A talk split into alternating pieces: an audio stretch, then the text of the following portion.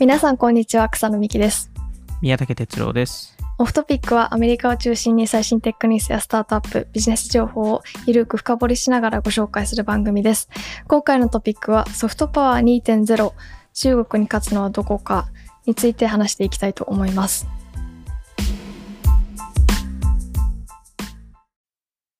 はい。はい。先週はあれですよね。ソフトパワーについていろいろ話したっていうところですね。はい。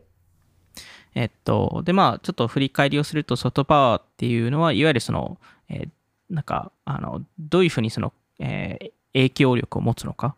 えー、っていうところで、まあ、ハードパワーとソフトパワーっていう2つがあって、ハードパワーはその軍事力、えー、で、で、逆にソフトパワーですと、カルチャーとかイデオロギーとか、えー、なんかそういうものが当てはまるっていうところですね。うん。で、なんかまあ、それをあの国ベースで、えー、見ると、例えばあの韓国ですと K-POP とか、えー、そういうものが出てきていて、えっと、えー、まあ、日本だとアニメ文化とかもそうですし、アメリカですとそのアメリカンドリームとか、え、そういう話も入ってきて、で、逆に会社単位でも、え、似たようなハードパワー、ソフトパワーっていうのがあって、まあ、前回ですとレッドブルーが、えー、まあなんかすごいソフトパワー企業だ、みたいな話をしてましたけど、えっと、今日は、えっと、この、その、ソフトパワーもどんどん進化していて、えー、このソフトパワー2.0、えー、っていうものが今出てきてるんじゃないかっていう話が、えっと、ありますと。1.0はそもそもどこ、どういうものを指してるんですか？まあ、1.0が多分そのカルチャーとかイデオロギーとかあのっていう話なんですけど、まあ、この2.0っていうのは若干そのあのもうちょっとデジタルな領域とかインターネット上でのそのソあのソフトパワーというところを示していて、あのえー、なんでまあ今日はこのあのデジタル上のソフトパワーとハードパワー、えー、が個人的にあると思っているので、そこの両軸を話しながら、あとはやっぱりこのソフトパワーの話すると、どうしても中国の話はしないといけないので、はい。あの中国の話を、えー、まあいろいろやってから、最後に、まあ、中国に対抗できる国ってどこなんだろうっていうのをちょっと想像しながらあの話していきたいなと思います。はい。えっと、じゃあまあ最初にソフトパワー2.0っていう、えー、ところ、えー、あるんですけど、これ実際そのソフトパワーって定義づけたジョセフ・ナイさんっていう方がいるんですけど、その方が今まさに今ソフトパワー2.0の時代に入りましたっていう記事を実は出していて。うん今年とかですか？いや、えっと、数年前ですね。お数年前に出して、まあ、いわゆるそのインターネットがどんどん普及していく中で、えー、まあ、この、えー、新しいソフトパワーっていうのが生まれているっていうところで、まあ、特にこのウクライナとロシアの、えー、戦争の中でも、やっぱりその、誰がよりいいナラティブを話せるか。うんその SNS の使い方とか、はい、えー、そういうところもやっぱりこのソフトパワーの一環に入ってくるので、なんでまあそういうところを、えっと、見ているんですけど、なんかまあこのデジタル上で言うとやっぱりそのシリコンバレー、えー、っていうところが、まあ、すごい重要なピースになってきてると思うんですけど、アメリカにとってはそのソフトパワー2.0っていうより、まあ、ソフトパワーとしてシリコンバレーって多分、アメリカで言うと、もしかしたら今、今現在ですと、最大のソフトパワーになってるかもしれないんですけど、うん。まあ、彼らが、えっと、生んだそのデジタルデジタルパワー、えー、って何だろうって考えた時にあのえっと全体的にこのアナログとデジタルの、えっと、力があってでそれぞれハードパワーとソフトパワーに分けられるえー、と考えると、4つのカテゴリーがで,、できるんですよね。ああ、なるほど。で、まあ、今まで、その前回も話した、そのアナログのハードパワーっていうのが軍事力。はい。えー、アナログのソフトパワーがカルチャー、えー、だったり、えー、まあ、イデオロギーだったり、そういうところになってくるんですけど、じゃあデジタル上のハードパワーとソフトパワーってなんだっていう話で言うと、えー、デジタル上のハードパワーっていうのは、えー、プラットフォームから外すことだったり、アカウントをバーンさせる能力を持ったりとか。なるほど。それがいわゆるデジタル上のハードパワーになっていて。で、デジタル上のソフトパワーって何かというと、ランキングだったり、レコメンデーションだったり。そういうものがソフトパワーに当てはまるんじゃないかっていう説になっていて。はい。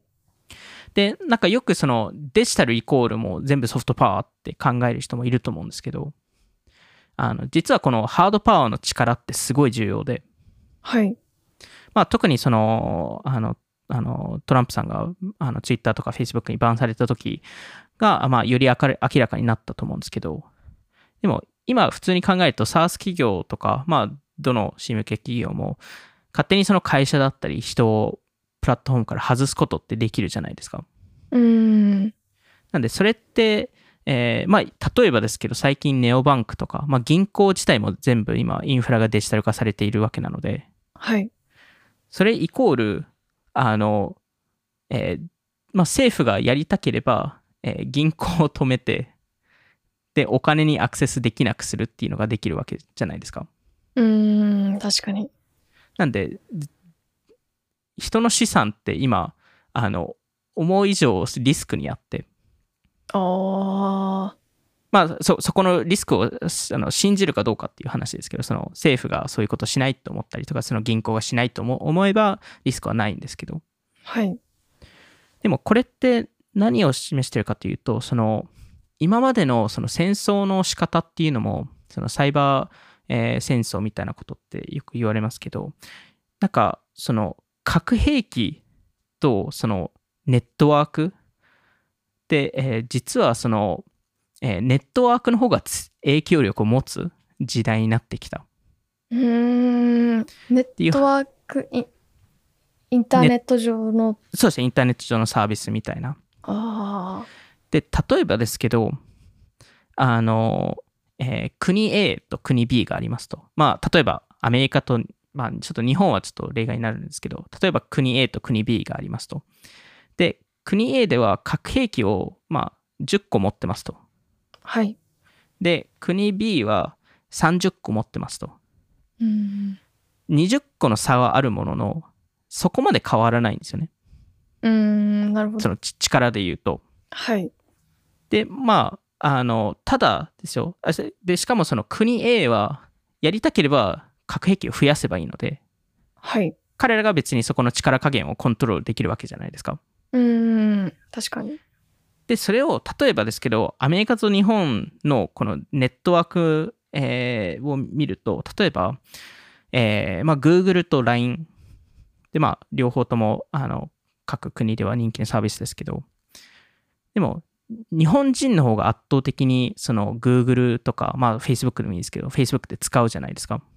うーん。その、アメリカ人が LINE を使うより。ああ、はい。で、えっと、LINE がいくら頑張っても、アメリカ人がその LINE を使うインセンティブって別に作りにくいじゃないですか。よりいいサービスを作んない限り。うーん。なんで、結果として Google は、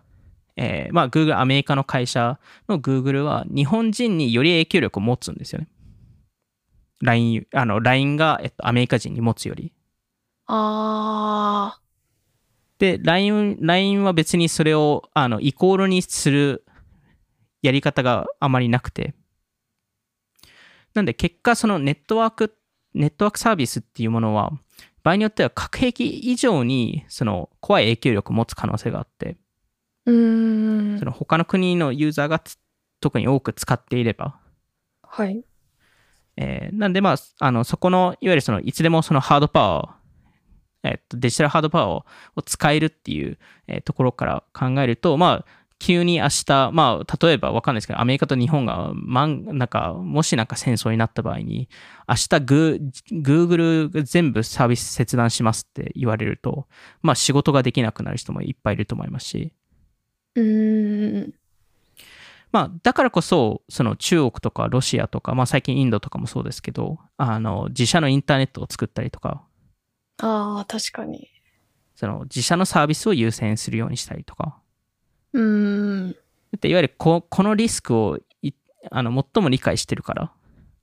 で、まあ特にそれが、まあトランプの、あの、ツイッターとかでバンされた時に、まあより明確になったっていうところもあって、まあなんでこ、ここがいわゆるそのデジタルハードパワーの、えっと、怖さっていうところですかね。やっぱじゃあ中国とアメリカは強いですよね。本当うに。ん。あのそういう意味ですと、アメリカはやっぱりそのデジタルハードパワーめちゃくちゃ持っていて、で、中国に関しては、デジタルハードパワーってあんまり持ってなかったんですよね、今まで。その国内では持っていたものの。うん。しし守りのデジタルハードパワー持ってても、そうですね。みたいなうん。感じうんですかね。そうですイメーね。ジとして。はい。唯一そこ変わってきてるのは TikTok。うーん、確かに。そのバイトダンスの、えっと、サービスによって、まあ、まあ、そこは分かれてるって言ってるものの、えーシまあ、ーンとか、そういう。そうですね、シーンとかも。うんはい。やっ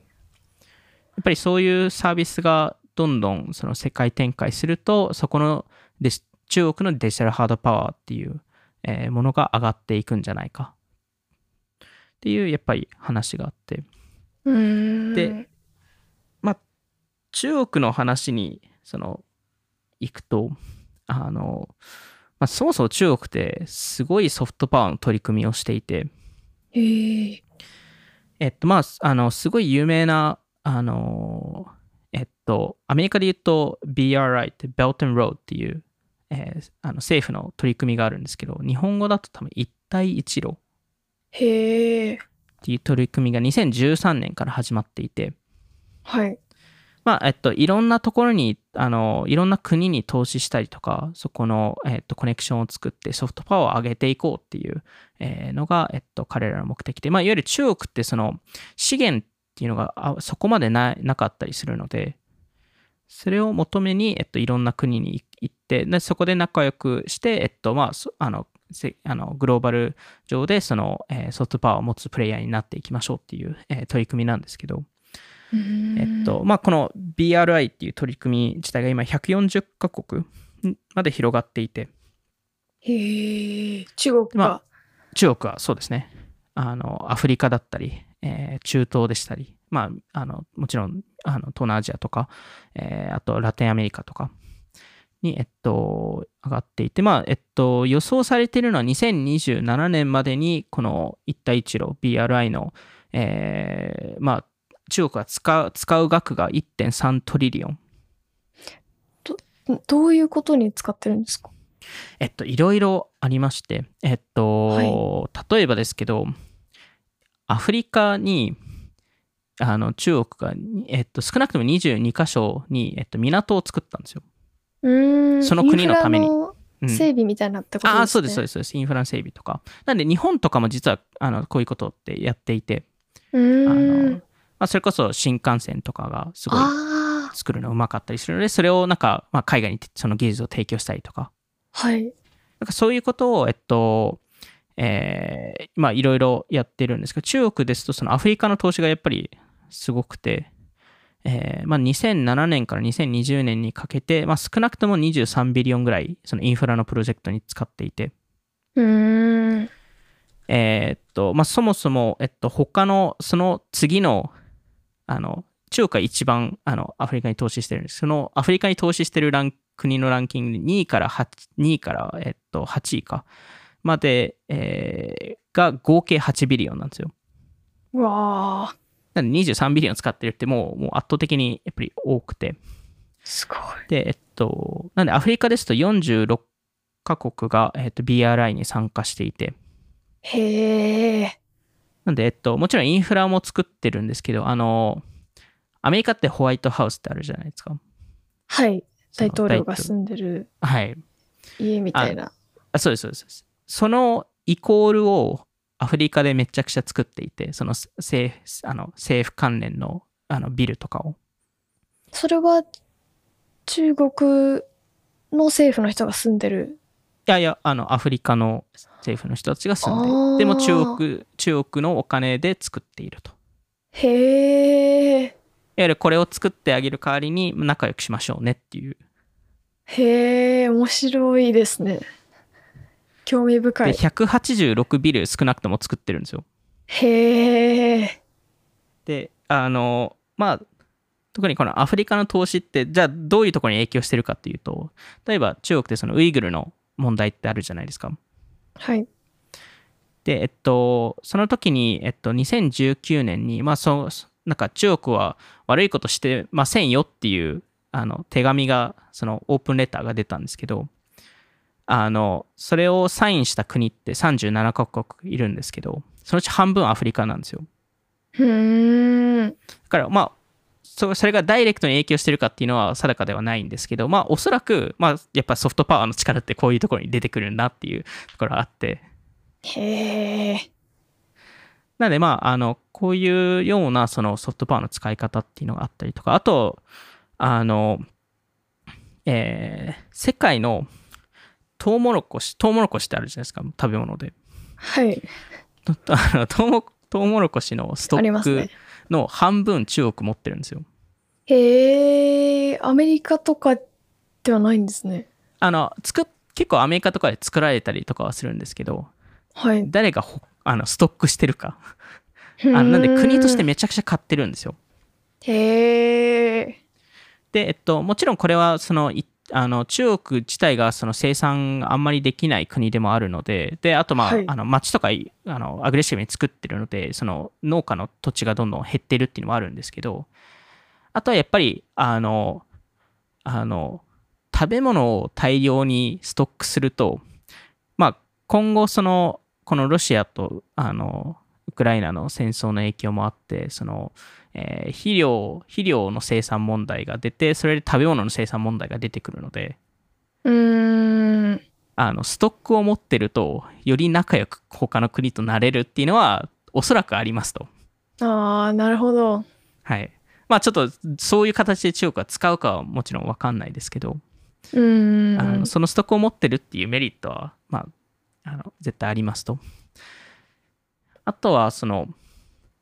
アメリカって去年、去年か、えーっと、去年アフガニスタンから撤退しましたよね。あ、そうなんですね。はいすいません。あの、アフガニスタンから撤退して、まあ、その撤退自体がめちゃくちゃ、あの、やり方が、あの、ダメだったので、すごい批判されてたんですけど、ニュースとかで。あの、で、えっと、代わりに中国が入ってきて、うーん。あ、ありますね。インフラ確かに確かに。あの、あった、あったじゃないですか。なんで、はいあの、まあ、今中国が入ってきていて、なんかその、えーまあ、インフラを一部手伝うの、あの、作るの手つ手伝いますよっていう話をしていて。はい。で、なんでアフガニスタンに中国が、あの、これだけ支援したいかというと、まあ、石油っていうのは多少なりあるんですけど、どちらかというと、えーそこにある、えーまあ、アフガニスタンとか、まあ、アフリカとかもそうなんですけど、えーに眠ってる、そのリチウムとか、うーん。資源。そうですね、資源ですよね、ウランとか、うーん。えープラチナムとか、そういうものを取得したいからっていう話で、アフガニスタンですと、そのいなるほど。1トリリオン分から3トリリオン ,3 トリリオン分の資源があると言われていて、へえ。すなんで、えっと、まあ、特にリチウムはやっぱり中国をめちゃくちゃ集めていて、まあ、リチウムってもうパソコンとかスマホとか、あの電気自動車とかに必ず使うものなんで、はい。えーまあ、に去年その、えー鉱物されたそのマイニングされたリチウムって9.3万トンあるんですけどはい。中国ってその4割占めてるんですよ、うわーめちゃくちゃ持ってますまね。あそもそも掘っていて、えーで、えっと、リチウムバッテリーのシェアって中国って8割持ってるんですよねへえ。で電気自動車のあのバッテリーを作る、えー製造者のトップ10のうち6社が中国ベースで。で、えっと、で、そのうち、まあ、一番作ってる会社は、えーまあ、あの、世界で、あの、3割の 電気自動車のバッテリーを作ってる会社でもあるので、わあ。まあ、それだけやっぱり中国ってここの、えーまあ、資源を取りに行こうとしてるんですけど、まあ、特にこの、えっと、えー気土類元素っていうんですかね。その、えーまあ。あ、あまり存在しない、その、世の中に存在しない、えっと、あの資源があるんですけど、はい。それの、えー、大体7割から9割ぐらいのシェアを中国は今抱えてますと。でも、もちろん、なんかそれが、えっと、今現在、えっと、あると知ってる、えーうちの7割か9割なので、あの、例えば今、グリーンランドにめちゃくちゃ多くの、あの、あのそれこそビル・ゲイツもそうですしあのビビリオネアが今グリーンランドの今接戦になってる理由ってあのあのグリーンランドの下にめちゃくちゃこういうその気取り元素があの眠ってるんじゃないかっていう噂があって。でそれをみんなマイニングししに行こうとしてるんですけどへあのえ。なんでまああの、まあ、そもそも あの iPhone の中見ますとスクリーンもバッテリーもそのそこの中の電気類のあのものも全部そのリチウムマグネシウム、えーニニッケルシリコンとか、えーそういうものを使っていてでもちろんこれ iPhone だけじゃなくて例えば車のスピーカーとか、えー電子レンジとか、えー冷蔵庫とか飛行機も全部使っているのでそれを全部その、えー掘って、えーで掘掘った後にプロセスしないといけなくてでそこから実際物のものを作らないといけないんですけど。あのその全部の過程で中国はめちゃくちゃ関わっていて、すごい。うん、あの まあそもそもあのアメリカってそのリチウムバッテリーのはあの、えー8割をあの中国から、えーあの輸入しているので。入る隙間ないですね。まあ難しいですよね。まあと結構やっぱり汚い仕事でもあるので。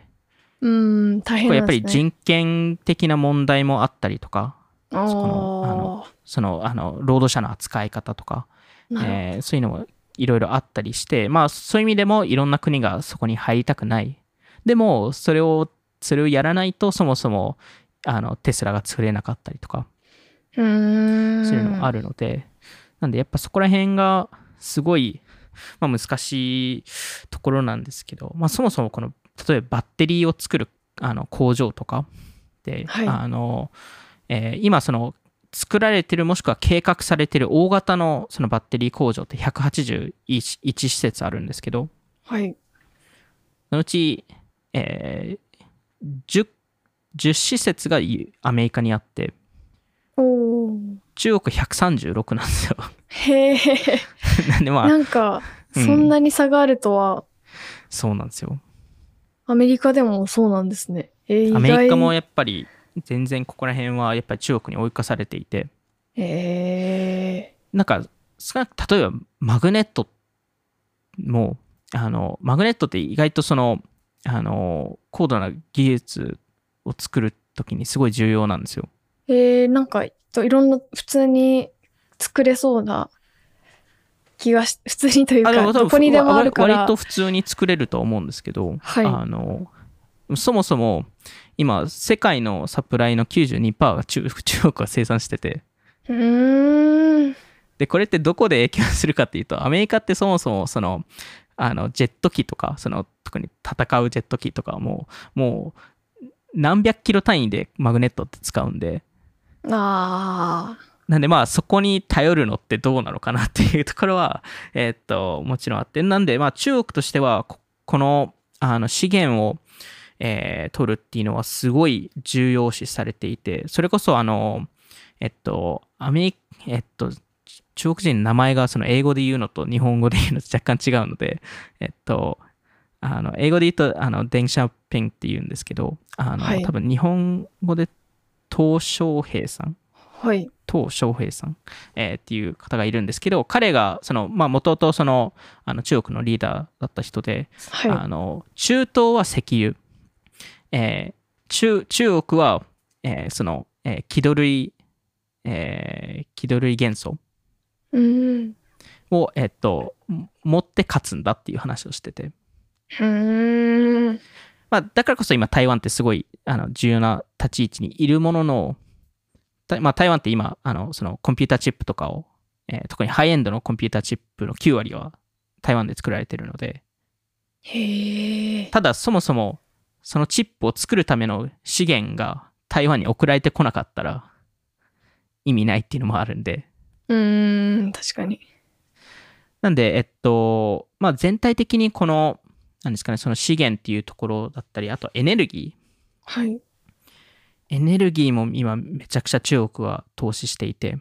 へえ。あの、そもそも、えっと、洋上風力発電。はい。まあ、その風力発電の世界のキャパシティ、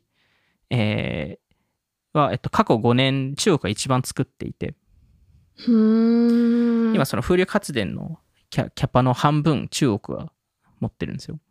うーん、なるほど。あと、その、えっと、それこそれこそあの、えーその原子力発電とか、えーそういうのをめちゃくちゃ、えーまあ、積極的に作ろうとしていて、まあ、いわゆるそれによってそのエネルギーコスト、中国で物を作るとか、えーそのエあの電気のコストをめちゃくちゃさ下げることによって、全体的にその例えば製造をするときにコストが下がったりとか、うー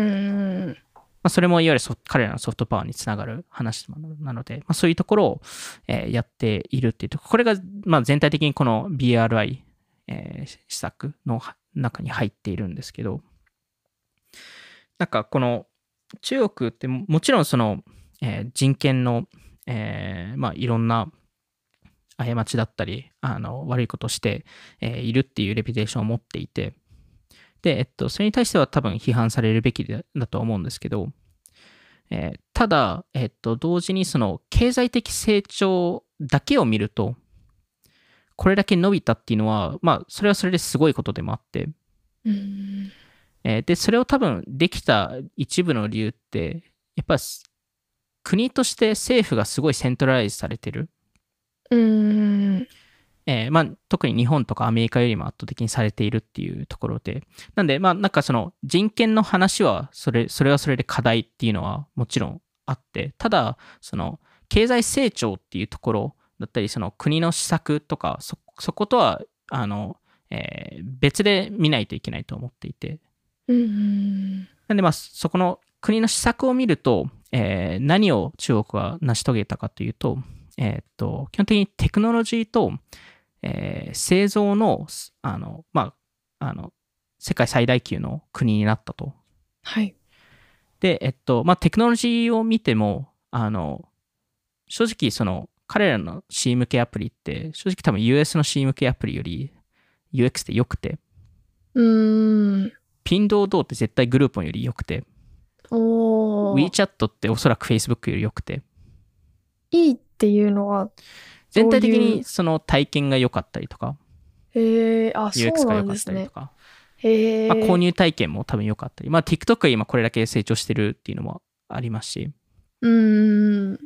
だからまあ、あの、もちろんその過去は違ったかもしれないですけど、やっぱり今、今現在ですと、やっぱり中国の UX、UI ってすごい参考にされていて、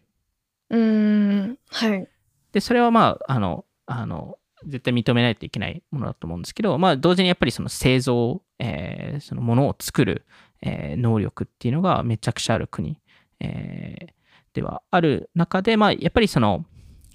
同時に課題っていうのはあって、はい。まあ、最初の課題はやっぱりその、えー人口の問題ですよね。うーん。まあ、人口はこれから減っていくので、で、えっと、まあ、えっと、確か来年、確かインドが追い抜くと思うんですけど、あ、もうそんななんですね。そうなんですよね。なんか確か2100年には人口が半減するとか、確かなんかそんな数字になってたと思うんですけど、わあ。なんで、まあそこの、えっと、課題がまあ1個あるのと、あと、えっと、そのソフトパワーの反その投資の仕方とかすごいものの、それって、まあ今のその製造能力とか、その経済が伸び続けないとそこの投資ってできなくて、うーん。そこが、えっと、このまま経済成長するのかっていう課題は、えっと、もう一個ああるのと、あとは、えっと、英語の PR が下手な国。へまあ、嫌われてるっていうのはあるんですけど、その、あの、英語喋れる、あの、あの、世界各国から、まあ、つあの、その、その、西洋っていう、まあ、アメリカとか、そういうところからは。ああ。そこの PR を、えっと、正直多分、えーうまくできてないっていうのは、国内ではできてるんですけど、国内で PR を。あ、PR を。あ普通に PR を。で、それはやっぱりその、政府がコントロールできてるからっていうところがあって。うーん。で、えっと、まあ、だからこそ、その、中国を、まあ、リプレイスするっていうほどでもないですけど、中国と対抗できる、その、国だったり、その、うーんえーまあ、人たちが出てくるんじゃないかっていうふうに、えっと、考えられていて、はい。で、えっと、それが、えー誰かというと、えっと、インドではなくて。インド人。おー、それは、なんでなんですか？で、まあ、そもそもインドっていう国自体も、ある程度戦えるとは思っているんですけど、はい。あの、イイン、イン、インド人ってなんかすごい、あの、他の国よりちょっと特殊なのは、その、人材をエクスポートしてて、輸出してて、あー。なんで、インドにいる人たちだけではないっていうところがあって、もうビッグテックのトップもインド系の方が多いですもんねインド人しかいないですよね。もう大体、社長をリプレイするインド人っていう。アルファベット、マイクロソフトとかもそうですもんね。そうですね。えっと、アドビ、ー、ー。ノキア、ネットアップ、IBM、ツイッター、えーパラアウトネツイッットワークスとターもか。、そうですね。そうですね、確かに。フェデックスもそうでしたね、最近。わー。テックではないですけど。あの、なんで、あの、まあ、そもそもインドは国としてもすごい成長を、えーその、行っていて、で、もちろんそれは経済成長もあるんですけど、単純にその社会的な、その、えー多分今まで多分我々がイメージしてたインドから、なんかすごい改善してるらしくて。あの、今、あの、チェナイっていう、あの、街があるんですけど、インドで。はい。あのサンフランシスコより綺麗だって言われてるぐらいなんで、おー。まあ、それぐらいやっぱりインドって、その、どんどん進化を成し遂げているっていうところもあるのと、まあ、あとやっぱりその人口。ではい。人口っていうのは、英語を喋れる人口。あー。で、特にオンラインで英語を喋れる人口っていうのが、インドが圧倒的に多いので、インドにいながらってことですよね。インドにいなながら、そうですね、インドまあ、イインド全体もそうですし、そのインドにいながらもそうですしうん、別にアメリカとかにいなくても英語喋れる人が、あ、そうですね。人材が全か、アメ世界全、世界に散らばってるっていう。そうですね。なんでまあ、インド人で英語を喋れる人口っていうのが、まあ、その全体的に多いっていうところで、で、えっと、で、これってなんで重要かというと、えーその、個人的にその中国がテクノロジーと製造の、えー世界トップに入るとすると、インド、イインドって、インド人、えーはテクノロジーとメディアのトップパワーになれると思うんですよ。で、これってこの人口の話に戻るとなんで重要かというと、あの、インドって、その、えーインインターネットユーザー人口が2025年に9億人になるんですよ。わあ、そう、そもそもめちゃくちゃ多いっていうところがあって。まあ、だからこそ YouTube ショーツとかも今すごいインドとかで伸びていたりするんですけど、それって何を示すかっていうと、すでにこれって、えー見始めてるトレンドなんですけど、例えばそのニューヨークで、えーニューヨークである Tik- TikToker がいるんですけど、TikTok じゃない、えっと、YouTube ショーツを作る人がいるんですけど、はい。なんかその、あのニューヨークってネズミがその地下鉄とかでいるって有名なんで、その特になんか。でかいネズミがなんかピザも持ってなんか走ってるみたいな、はいそういうあのなんか映像がある。なんかそれをちょっとパロディ化してなんか自分がなんかすごいでかいネズミの着ぐるみを着てそれでなんか動画撮る撮るクリエイターがいてニューヨークに。へえ、面白い。で彼のあの彼もちろんニューヨークに行ってあのアメリカからあのあのアメリカの外に行ったことないんですけど、あはの8割の再生がインドから来ててい。へえ。で、えっと、別のクリエイターで、その、えっと、ペンキを、あの、ミックス、ミックスする人？その、いろんな色を入れて、あー、なんか、えありますよね。ありますよね。見てて気持ちいい系のやつですよねうん。あ、そうです、そうです、そうですそうです。はい。彼とか一番、えっと、人気だった YouTube ショーツの動画って8200万再生回数あるんですけど、うんそのうちに 2, 割がインドから来てるんですよ。へえ。まあ、もしくは、例えば MrBeast。はい。 MrBeast ってあの、イカゲームの動画出したじゃないですか。はい。実はイカゲームの動画のあのスタッツを公開したことがあって、 MrBeast が。その、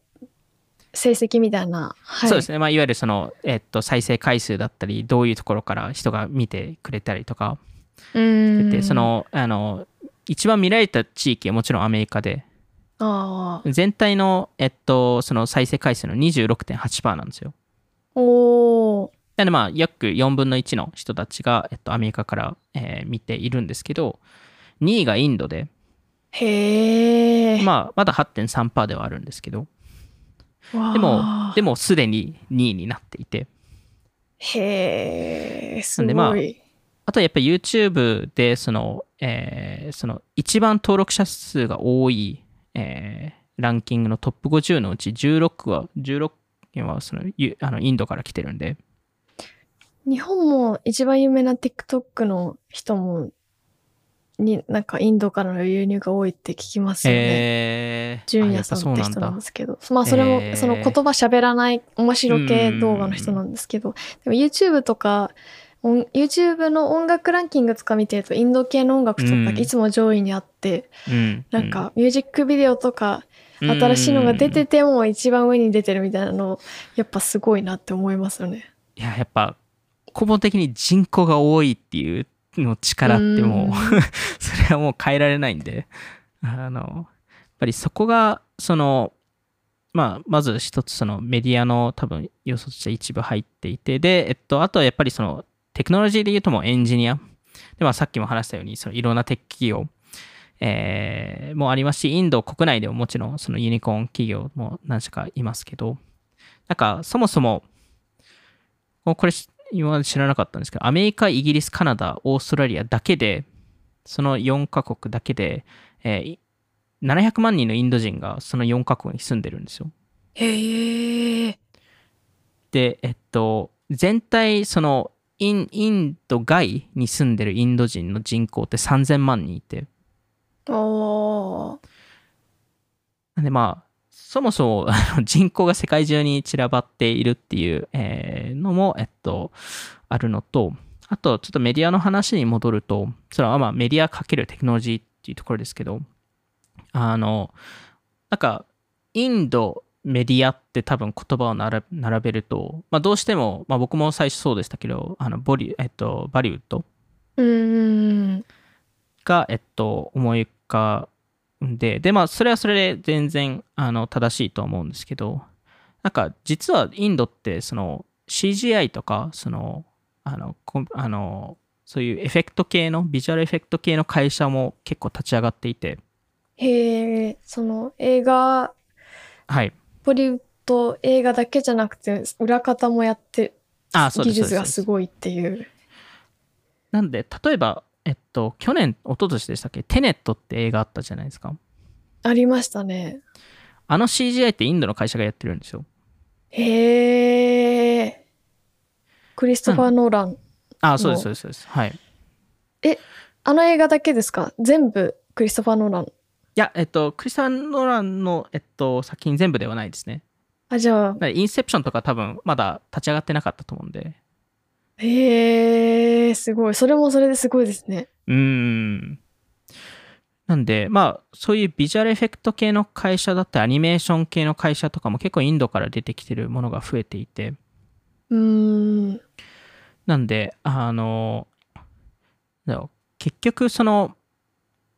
なんか、どんどん国がレベルアップしてる姿が見えてきてるっていうか、うーん。なんか中国って、なんか、まあ昔はそのウォルマートみたいなそのすごい安い商品の、なんかプラスチックもののおもちゃとか、そういうのを作って、えーえーそこからスタートしたと思うんですけど、はい。今だともう中国って何でも作れる国じゃないですか。うーん。で、インドってじゃあどっからスタートしたかっていうと、ウォルマートのためのカスタマーサポートから始まって。まあ、よくカスタマーサポートって、なんか輸出すると大体インドに置くっていう あののが、まあ昔からある話ではあるんですけど、今だとそれがすごいレベルアップして、デジタル上の世界で何でも作れる。人たちになってるんじゃないかっていう、えーところで、まあこのテック人材、コンピューターグラフィックス系、えーメディア、あと人口の、えー多さ、えーっていうところが結構強みになってきて、で、特に今後そのメタバースとか Web3 系の話になってくると、ここのスキルセットとメディア、メディア力と人口の多さっていうのってすごい影響してくるはずなんで、えー、アメリカやばいじゃないですか。まあ、そうなんですよ。日本もですけど。なんていうか、アメリカ、まあ、日本もそうですけど、日本アメリカみたいに、なんていうか、まあ、テクノロジーのうん。ハードパワーをめちゃくちゃ持ってて、うん。うん人口も多くて、国土も広くて、うん。結構強そうなのに、なんかう、ん。そうなんですよ。あれっていう感じはちょっとしますね。うん、いや、ほんとそうで、まあ、アメリカですとまだその多分ソフトウェアサービス領域にはまだ多少なりは、えー勝ててるものの、結局テック人材がインドから来ていいた場合に、で、メディアを、ねその中、あの、インドがコントロールするとき、まあ、場合になれば、まあ、結構、その、なんだろう。で、なんか難しいのはこれってインドではなくてインド人。あその世界中にいるインド人っていう、な、ななんですかね。なんか、すそれ簡単に言うと、中国ってすごい集権型の国で、あ、はい。で、それに対抗するのは、えー分散型のインド。ああ、面白いですね、それ。で、場合によってはインド人だけではなくて、インドのように、その、複数の国に行けるような、その、国例えばシンガポールとか、なんかその、英語を特に重要視して、その、世界中にじ、その、あの、教育をすごい重要視して、その世界中に、えっと、人材をばらまける、えー分散型の国っていうのが、もしかしたらこの中国に対抗できるんじゃないかっていう話があって、中国もでも結構分散してるイメージあったんですけど。分散しししてるししようとしたものの結局し結局政府がコントロールしてるわけなのでああ、そうなんですね。うんなんでまあここここの戦い合いっていうのがし今後出てくるんじゃないかっていう話はあってうーん。なんでなんかまあそもそもその製造周りでも中国、えーからインドにシフト、えーしてたりとかもするわけなんでうーん。なんで、まあ、徐々にこういう、なんかいろんな領域で戦うと思うんですけど、まあ、インドとしての力は、この人口の話と、メディアの、えー力と、あと、まあ、テックですね。テクノロジーの人材っていう、えーところだと思うので、で、でまあ、あの、最後にな、なんでこれが重要かというと、なんはいか結局これって、その、あの、新しいその時代に入ってき始めてるなっていうところはあって、うーん。あの、で、まあ特にその、過去に話したリモートワークの話とかもそうですけど、やっぱりそのデジタル上の国っはい。ていうのを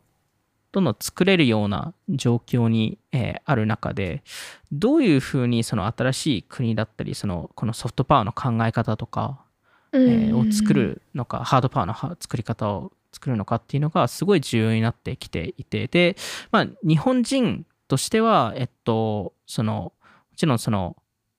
まあ、我々の場合ですと、そのメディアの人たちだったり、その、まあ、聞いてるリスナーの方ですと、その、えー社長だったり、従業員だったり、エンジニアだったり、いろんな方が、えークリエイターだったり、いろんな方がいると思うんですけど、それを、その、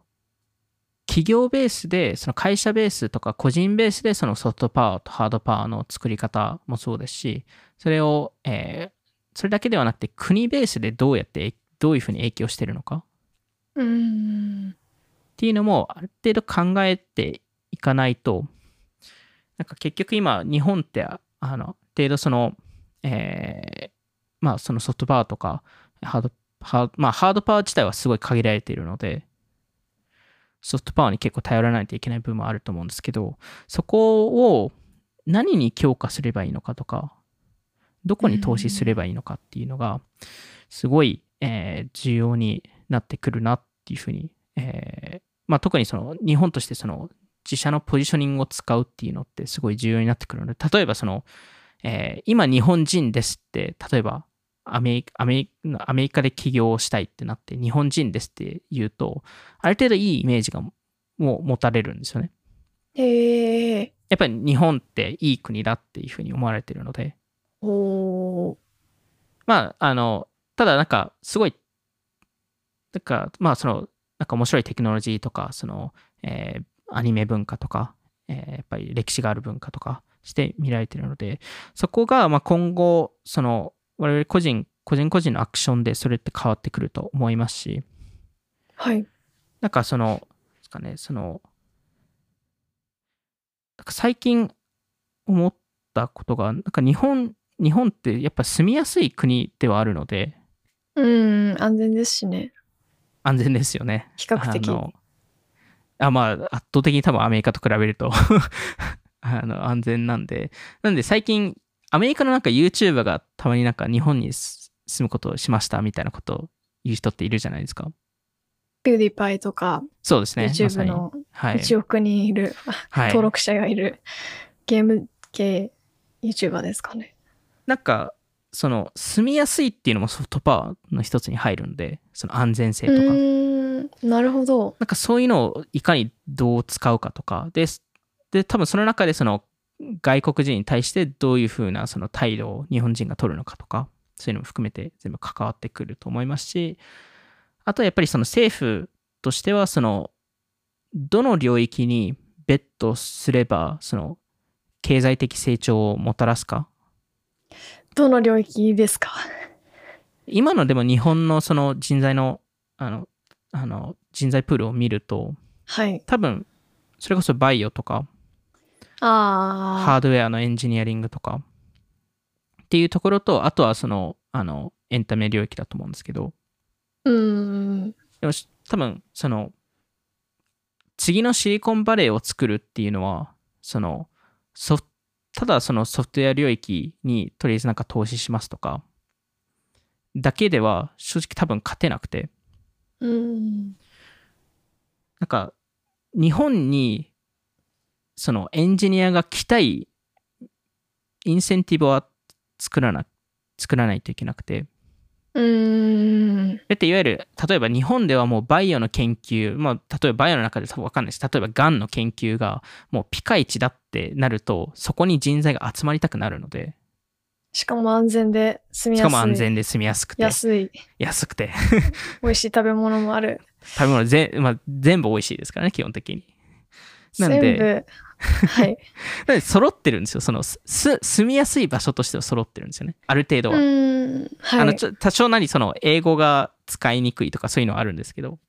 暑すぎるとか、まあいろいろあまあります。夏はちょっと暑すぎるとか、そういうのは多少なりありますけど、あのただ、なんかそこの、なんですかね、その経済成長のための、その、あの、領域にのインフラ投資はい。で、そこでその、えー起業家がその上に乗って、民間企業がその上に乗って、で、それによって、その、あの、わかんないですけど、そのバイオ版のシリコンバレーじゃないですけど、例えばですけど、ななんかそういうのを作れる状況にならないといけないのと、あとはその、それを多分変えるには、それこそ、あの、日本ですとその研究者、めちゃくちゃ優秀な研究者がいる中で、起業する研究者って少ないので、そうですね。そこの文化も変えないといけないっていう、えーところもあるので、ななんかここ、なんかこのハードパワーとかソフトパワーの使い方っていうのは、なんか、なんですかね、なんか、そのダイレクトにな、こういうソフトパワーの取り組みしようっていう話ではなくて、単純にその、国とか、その会社とか個人がこういう行動をしてる理由って多分裏にはあって。で、それが多分この、いろんなその影響力の持ち方、えーっていうところに当てはまるなと思って、それをなんか軽く分けるとハードパワーとソフトパワーがあるっていうところですね。うーん。アメリカは、今どこに注力してるんですか？アメリカは。やっぱシリコンバレー、まあ、テクノロジーの集積地としては、まだ、でも政府は批判してますよね。